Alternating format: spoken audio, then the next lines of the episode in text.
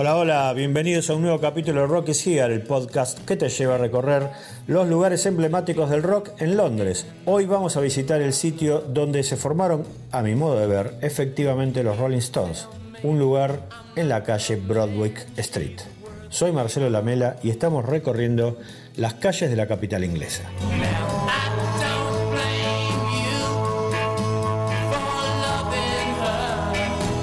En el número 7 de Broadwick Street, en pleno Soho londinense, funciona una simpática disquería llamada Sounds of the Universe.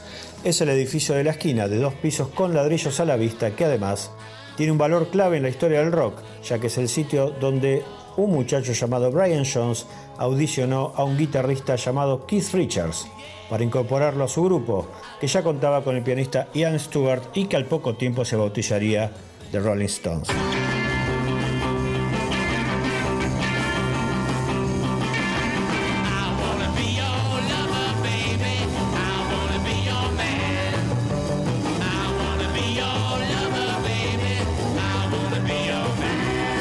Cuentan que el primero que Richard se encontró en el lugar fue a Ian Stewart y que se llevaron muy bien de entrada. En ese mismo sitio concretaron los primeros ensayos a los que se fueron incorporando el bajista Dick Taylor y más adelante Mick Jagger. Tiempo después propusieron a Stewart que convenciera al baterista de la banda Blues Incorporated para que se uniera a ellos. El baterista se llamaba Charlie Watts.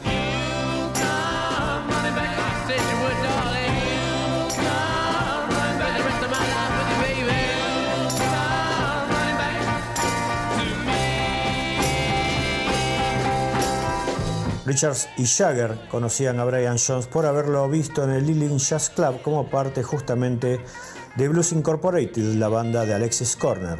A su vez, hay que recordar que Richard y Jagger habían sido compañeros de colegio primario en Kent. Sus familias se mudaron de ciudad y aunque perdieron contacto, se volvieron a encontrar varios años después y de casualidad en la estación de trenes de Dartford. Pero esa historia quedará para otro episodio de estos podcasts.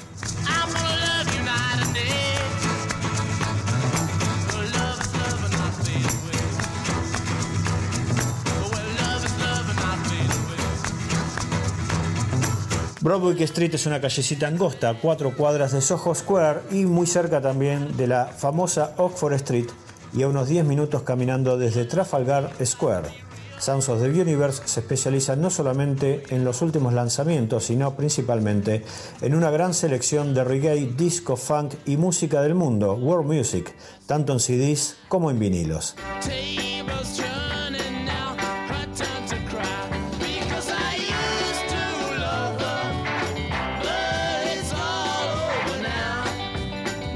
Para cerrar, la canción con la que los Rolling Stones debutarían discográficamente.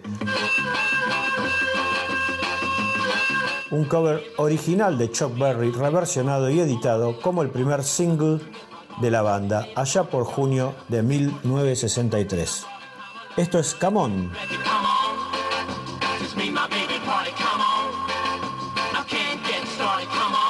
Soy Marcelo Lamela, te espero en el próximo podcast. Recordá que podés chequear en nuestra página, en nuestro rockycier.com, todo lo que estamos haciendo en las ciudades más rockeras del Reino Unido.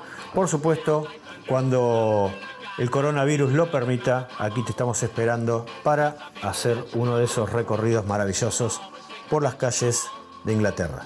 Chao, hasta la próxima.